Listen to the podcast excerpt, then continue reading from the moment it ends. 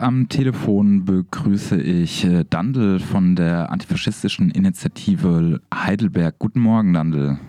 Ja, hallo.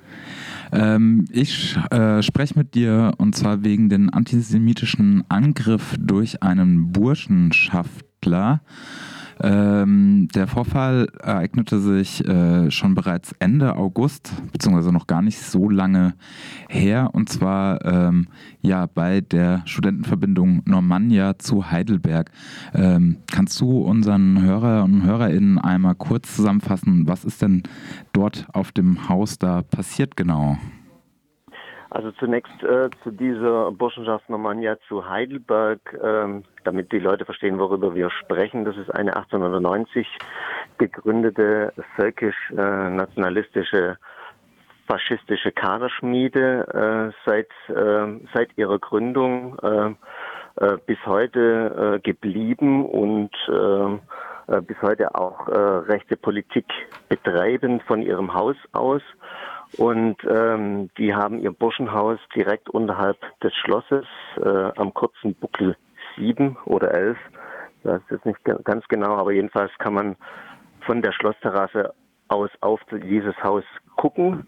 Und in diesem Haus ähm, bezahlt werden diese Häuser von den alten Herren. Also das ist ja immer so ein Bund fürs Leben, diese äh, Burschenschaftsmitgliedschaften. Äh, ähm, die bezahlen das, also diese alten Herren das können sie ja diese Studierenden gar nicht leisten. Und äh, äh, Studierende, die dann äh, in diese Burschenschaft gehen, bilden dann die Aktivitas und die wohnen dann auf diesen Häusern. Und die machen ab und zu eben auch äh, Feste. Manchmal sind es äh, sogar äh, Stiftungsfeste, wenn sie irgendwas äh, zu feiern haben, irgendein Jubiläum oder so. Und ähm, so eine so ein Stiftungsfest hat Ende August auf diesem Haus stattgefunden. Es waren, äh, wir haben die Infos jetzt über die Staatsanwaltschaft, die jetzt auch eine Pressemitteilung herausgegeben hat, äh, bis zu 30 Personen anwesend. Und an diesem Abend kam es eben zu diesem antisemitischen Übergriff. Da ist dann Folgendes passiert, ähm, was wir bisher rekonstruieren konnten. Äh, da ist ein Mensch von einer anderen Burschenschaft von der, ähm, von der Leipziger Landsmannschaft Afrania, der auch auf diesem Fest war. Ähm, der ist äh, irgendwann von anderen Burschis angesprochen worden, äh, warum er denn so einen äh, jüdisch klingenden Namen habe. Äh, ich weiß nicht, wie die draufkommen, dass äh, das Namen irgendwie äh, jüdisch klingen oder jüdisch sein sollen, aber jedenfalls war das der Anlass und er habe dann äh, kundgetan, dass er äh, jüdische Vorfahren habe. Daraufhin ist er von äh, bis zu zehn Burschis äh, antisemitisch beschimpft worden. Dann haben sie ihn mit äh, Geldmünzen beworfen und schließlich mit Gürteln traktiert, was er dann zur Anzeige gebracht hat. Äh, das ist passiert und äh, das ist nur bekannt geworden, weil er eben diesen Vorfall angezeigt hat. Ähm, jetzt lese ich auch in eurer ähm, Pressemitteilung, dass das jetzt auch kein Einzelfall eben auch bei dieser Burschenschaft Normannia ist. Ähm, ihr beobachtet die wohl schon länger. Kann das, ist das so? Ja, die beobachten wir tatsächlich schon seit Jahrzehnten. Also das ist eigentlich die, äh, die umtriebigste, äh, sich am äußersten äh, rechten Rand befindliche Burschenschaft äh, in Heidelberg. Also in Heidelberg gibt es ja sowieso äh, ein größeres Problem mit äh, Burschenschaften, Studentenverbindungen und Chors. Äh, wir haben davon über 30 hier in Heidelberg und eben von diesen über 30, äh, die natürlich auch äh, äh, innerhalb Heidelbergs über so eine Waffenbruderschaft äh, eigentlich auch zusammengeschmiedet sind. Also die ähm, ja, die beleidigen sich gegenseitig nicht, schwärzen sich gegenseitig nicht an, an äh, sind da irgendwie ganz äh, äh, ganz locker auch im Verbund und treffen sich untereinander. Von denen ist eben die äh, Norman ja die rechteste und auch die einzige, die in der deutschen Burschenschaft noch drin ist. Und ja, klar, äh, wir haben seit Ewigkeiten äh, Probleme mit denen. Die ist eigentlich die am besten durchleuchtetste Burschenschaft überhaupt von antifaschistischer Position aus. Und äh, Antisemitismus gehört bei denen äh, natürlich zu den äh, ideologischen Säulen ihres äh, ihres äh, Begründungszusammenhangs. Das ist ganz klar. Und äh, auch wenn die jetzt behaupten äh, sollten, äh, dass sie nie etwas mit Antisemitismus eigentlich zu tun haben wollten, das ist total lächerlich. Ihr schreibt eben, dass Sie äh, in Ihrem Haus als Referenten ja auch schon äh, neonazistische Holocaustleugner, arabische Antisemiten oder eben auch den Generaloberen der ultrakatholischen Piusbruderschaft äh, eben im Haus hatten. Auch die Piusbruderschaft kennen wir ja hier in Freiburg. Äh, Ach ja, genau, ja. Leider zu gut. Ähm, wie war denn jetzt dann die Reaktion, ähm, ja, einmal nachdem äh, der angegriffene Burschi ähm, eben das zur, zur Anzeige gebracht hat? Und wie ist denn jetzt die Reaktion äh, gerade aktuell? Naja, ähm, interessant war, äh, dass sich äh, die Polizei und die Staatsanwaltschaft, also ähm, nachdem das Ermittlungsverfahren oder die Ermittlungs Verfahren gegen ähm, ja, Verdächtige oder Unbekannte zunächst mal, äh, also man muss ja erstmal an die Namen rankommen, äh, dass sich die zunächst sehr zurückgehalten haben und ähm, das hat es natürlich auch ein bisschen äh, stutzig gemacht. Also warum da nicht gleich ein Pressebericht der Polizei rauskam zu der Hausdurchsuchung, die dann stattgefunden hat äh, ähm, auf dem Haus oder dann zumindest von der Staatsanwaltschaft irgendeinen Hinweis auf äh, eine antisemitische Straftat. Ähm, und erst jetzt, nachdem wir Öffentlichkeitsarbeit betrieben hatten, äh, nachdem wir unsere äh, Pressemitteilung veröffentlicht hatten und nachdem auch die bürgerliche Presse äh, sehr darauf äh, angesprungen ist und äh, es jetzt auch überall kam, Erst dann hat die äh, Staatsanwaltschaft sich genötigt gesehen, äh, eine Pressemitteilung zu veröffentlichen, zusammen mit der Polizei. Und da standen dann doch auch nochmal ganz interessante Sachen drin. Also das ist jetzt der öffentliche Umgang damit. Also jetzt ist auch der äh, Antisemitismusbeauftragte des Landes Baden-Württemberg an der Geschichte dran.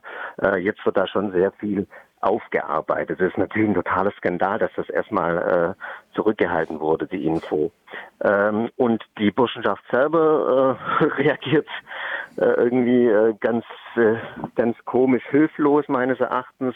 Also da gibt es wohl einen äh, Sprecher der äh, alten Herren, ein gewisser äh, Gunnar Heidrich, ja, der scheint wirklich so zu heißen, ist ein äh, Mediziner, ein angesehener Mediziner in Düsseldorf. Der behauptet jetzt, der Chef der alten Herren der Burschenschaft Normannia zu Heidelberg zu sein. Und dem ist es ganz äh, wichtig, dass da jetzt alles äh, aufgearbeitet wird. Äh, er habe ja jetzt schon die Aktivitas aufgelöst und ähm, er arbeitet mit den Behörden zusammen und Antisemitismus habe keinen Platz in seiner Burschenschaft oder überhaupt in Burschenschaften. Was ein unglaubliches, äh, ein unglaublicher Skandal ist, so etwas überhaupt zu äußern von, von Seiten der Burschenschaft, weil äh, der Antisemitismus ist eigentlich bei den meisten Burschenschaften der, der Ursprungsmythos äh, oder der Ursprungsbegründungszusammenhang für ihr äh, Bestehen überhaupt. Und dann zu äh, sagen, Antisemitismus habe keinen Platz äh, in Burschenschaften, das wäre so, wie wenn die NSDAP, NSDAP gesagt hätte, äh, wir sind keine Antisemiten. Also wirklich, das ist tatsächlich absolut lächerlich.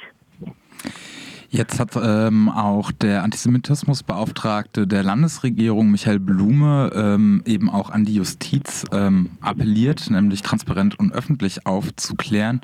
Ähm, er, er, sagt, er hätte Erkenntnisse, dass eben in diesen alten Herren der ähm, Normannia eben auch Vertreter von Justiz und Polizei ähm, angehörig sind. habt ihr dazu irgendwelche Kenntnisse? Ja, natürlich. Äh, seit, äh, seit Jahrzehnten haben wir auch da Erkenntnisse darüber. Das ist ja, ähm, äh, man, man kommt an die Infos ja relativ leicht auch heran, weil die äh, zumindest bis vor ein paar Jahren, mittlerweile sind sie ein bisschen zurückhaltend, ein bisschen clandestiner geworden, weil es halt immer Stress äh, gab, aber äh, bis vor ein paar Jahren äh, äh, waren die ganz, sind die ganz offen aufgetreten, auch mit mit der Mitgliedschaft äh, ihres äh, Personals und ihrer alte, alten Herren. Und Burschenschaften sind ja qua Definitionem äh, Eliten der Nation, also sie züchten sozusagen äh, äh, Menschen, äh, heran, die dann, die dann nachher in, äh, in, in oberen Stellungen der Gesellschaft äh, sich äh, platzieren sollen, um von da aus dann wieder konservative bis rechtsradikale Positionen in die Gesellschaft äh, rein zu transportieren. Das ist ja ihr programmatischer Aufbau. Und natürlich gibt es immer sehr angesehene äh, Ärzte, äh, Mediziner, Juristen und äh, natürlich auch Polizisten äh, oder oder eben auch in, in Justizapparat äh, Leute, die äh, früher oder immer noch Mitglieder von Burschenschaften sind. Also da gibt es eine ganze eine ganze Latte von Leuten. Also wir hatten hier dann auch in der Normannia äh, einen ganz äh, ganz oberen äh, Polizei äh, Beamten aus, äh, aus äh, Mannheim, der dann auch bestimmt immer, äh, immer geguckt hat, dass da, dass da bestimmte Ermittlungsverfahren nicht äh, gegen äh, die Normannia angestrengt werden. Also der da irgendwie auch ein Auge drauf hatte. Der, der ist auch offen damit umgegangen. Äh, von dem haben wir auch den Namen. Also Blume hat durchaus recht, wenn er sagt, ja, äh, wir haben jetzt schon wieder das Problem, dass in der Normannia auch äh, Polizisten sind, dass da Ärzte sind, dass da Juristen sind und äh, wenn natürlich irgendwie so ein Ermittlungsverfahren in die Hände von solchen Leuten fällt, dann ist ja klar, wie nachher dieses Ermittlungsverfahren ausgeht und auch das befürchten wir in diesem Fall. Jetzt geht es nämlich schon wieder darum zu sagen, ja, wie viele Leute von denen, die da jetzt auf diesem Fest waren, waren überhaupt an dieser antisemitisch motivierten äh, Körperverletzung beteiligt. Vielleicht waren das ja nur sechs, sieben oder acht und äh, vielleicht waren die gar nicht Mitglied äh, von der Normannia. Vielleicht waren das irgendwie Leute, die äh, aus Saarbrücken waren oder aus Köln. Äh, wir können gar nichts dafür. Irgendwie, wir haben da nur ein Fest gemacht. Also da müssen wir wirklich ganz genau schauen und deshalb ist es auch gut, dass äh, Blume da ein bisschen nachhakt und äh, wirklich Transparenz auch fordert. Also die müssen auch transparent sein, äh, was sie da wo ermitteln und ihre Ergebnisse immer zeitnah veröffentlichen. Das geht tatsächlich jetzt in diesem Fall nicht anders. Jetzt ähm, neben einer ähm, öffentlichen und transparenten Aufarbeitung jetzt ähm, diesen Falls ähm, mit dem antisemitischen Forsch äh, Angriff auf einen Burschenschaftler bei einer Burschenschaftsfeier ähm, auf dem Haus Normannia in Heidelberg. Ähm, was wäre denn ähm, eurer Meinung nach denn jetzt der richtige Schritt, beziehungsweise welche Konsequenzen müssten eurer Meinung nach ähm, denn jetzt da folgen? Also da unterscheidet sich unsere Programmatik von der von äh, Herrn Blume deutlich. Äh, der hat nämlich äh, auch verlauten lassen, dass er gegen ein äh, Verbot äh, oder eine Auflösung der Normannia sei, weil dann die Leute in den Untergrund gehen würden. Ähm, das äh, sehen wir tatsächlich äh, nicht so.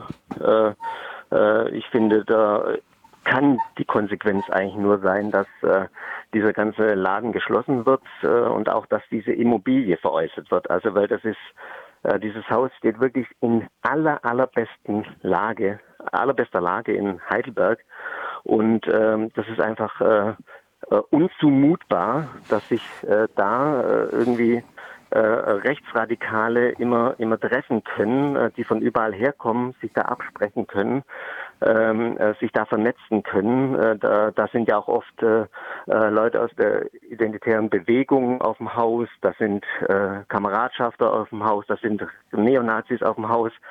Äh, die sollen sogar irgendwie einen simulierten Führerbunker äh, da im Haus haben. Die grüßen sich untereinander mit mit Heil. Äh, das haben wir deshalb mitgekriegt, weil es einen Beschluss gibt ähm, von der Namanja, ähm, äh, das sollen sie doch bitte bleiben lassen, in der Öffentlichkeit zumindest. Und äh, wenn sie es dann doch machen, dann müssen sie äh, für den Hitlergruß äh, 50 äh, Euro Strafe in die, in die gemeinsame Kasse zahlen. Also all das ist wirklich Hardcore-Nazi. Kram, der da betrieben wird und sowas äh, und sowas steht dann irgendwie direkt unterhalb des Schlosses, wo täglich tausende Leute da von dieser, äh, von diesem ähm, Areal runtergucken auf dieses Haus. Also das geht alles so gar nicht. Also äh, tatsächlich fordern wir die Auflösung. Ähm, äh, das ist zwar ein Schritt, den dann die Behörden machen müssten. Also das kann ja eine, eine Antifa äh, tatsächlich nicht durchführen. Aber das wäre unsere Forderung, weil das ist, äh, das geht einfach nicht. Und wenn die irgendwie ihren Kampf gegen Antisemitismus irgendwie ernst meinen, die, die Behörden und auch mit, mit Blume als äh, Antisemitismusbeauftragten, dann muss sowas einfach auch durchgesetzt werden. Das geht nicht. Und wir erwarten vom Gemeinderat und auch da, also vom Heidelberger Gemeinderat mal eine Position zur Normannia ähm, und auch da vom Oberbürgermeister, der selber äh, äh, Chorstudent ist, also der Chor Suevia Mitglied ist, äh, dass die mal Stellung beziehen und sagen, äh, dass sowas nicht geht, weil die tun immer so, als wäre Heidelberg die Stadt der Vielfalt und ähm, der Menschenrechte und äh, hier gäbe es keinen Rechtsradikalismus und hier gäbe es keine äh, rechtsradikalen äh, Kaderschmieden und äh, mit der Normannia haben wir hier wirklich eine richtige harte, eingeschworene Neonazi-Truppe äh, kurz vorm Schluss sitzen.